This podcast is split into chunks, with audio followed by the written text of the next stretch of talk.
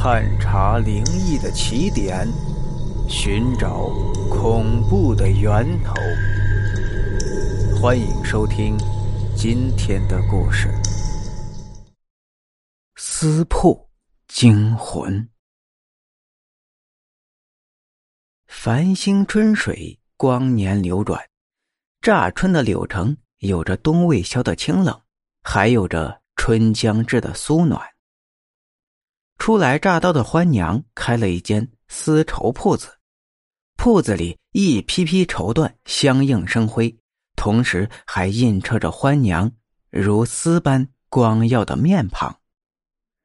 说起这欢娘啊，倒是个谜。某天不声不响的拎着个小包袱来到柳城，后面跟着丫丫的一片人，拖着车子，盘下一间久治不用的偏僻铺子。叮叮咣咣，煞有介事的装修起来。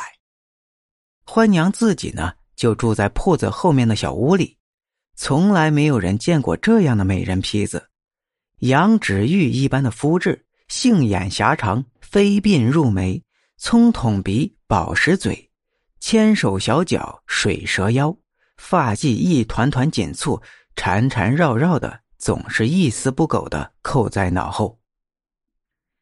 尽管店面在偏僻的街道，装修的时候倒是围观过来很多人，进来观想。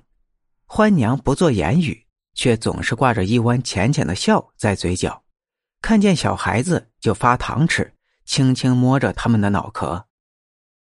店铺装修好了，也不见有什么大的开张架势，只是挂了一个小红旗在铺梅子上，店匾上一字之曰“丝”。却还是引来很多顾客争相购买，难者居多，挑挑拣拣，比比划划，最后那眼角啊，都落在了如妖似灵的欢娘身上。有时候，一个个老婆过来逮人，男人们就畏畏缩缩的站在女人后面，四怒不敢言。结果，渐渐的，这女人们也都迷上了这间铺子。闲话唠嗑，欢娘也都不敷衍，温软的话语中带锐，甜蜜蜜的，不卑不亢。尤为绝的是，欢娘搭配衣服的眼光，这偌大的柳城，没有一个女人比得过欢娘有这种独到的见解。女人们往往在店里欢笑，出门之后却又禁不住闲言碎语，颇是一番嫉妒。这样的女子，搁谁眼里？不令人羡艳呐。常年栖身在庙中的孤儿张秀才没有那么多钱来买这些丝绸，却也是喜欢在附近溜达。他经常是远远的看上一眼，便能欢喜一整天。之所以叫他秀才，不是因为他是真的考上过秀才，只是从小受僧人教化，识些诗书，又写得一手好字，平日里给大家写写信。得些赏钱，打打牙祭，倒也不缺吃少花。不过，终究是一副穷酸相。众人给他讽刺逗乐，才叫上秀才之名。他也不恼，受之若然。日日游荡在这私铺门口，犹犹豫豫，又苦于没有合理的借口上前去打个招呼。这一切呀，欢娘都看在眼里，只是抿嘴暗笑。这眉清目秀的傻男儿。真是个痴才。这一天，张秀才刚刚梳洗停当，连饭都不曾吃一口，就又来到了私铺门前，假装晃荡，被正在开门的欢娘一语叫住：“张先生，进来坐坐呀。”张秀才愣了一下，又惊又喜又无言，憋了半天说：“啊，受不起，受不起，哪有先生的头衔？”不好打扰，不好打扰，不便耽误欢娘您做生意。欢娘莞尔一笑说：“哼，不耽误。这大清早的没什么人，不妨事的，你只管进来。对了，我昨晚闲着无聊，做了几首小诗，您学问大，给看看。”张秀才的喉咙口啊，又咽下一口唾沫，只好不再客气。掂起大褂就跨了进去，屁股还没坐稳，只听得外面噼里啪啦一番作响。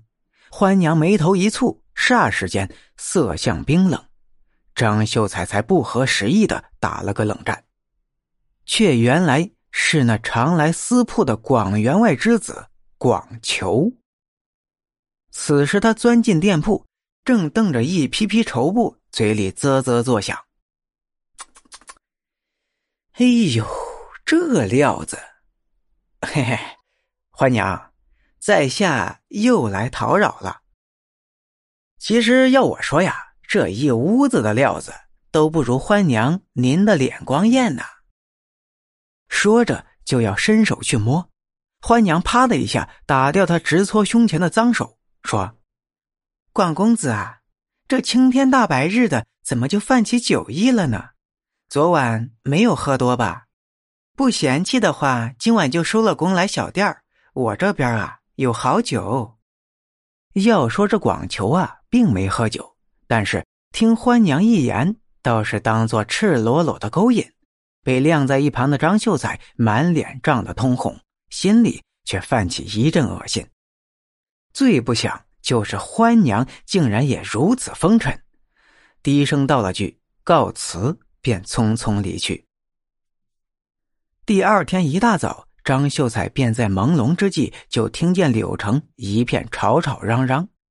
他披上褂子，推开门，只见广家的人来来去去，几欲颠翻整座柳城。乍问之下，才得知广公子不见了。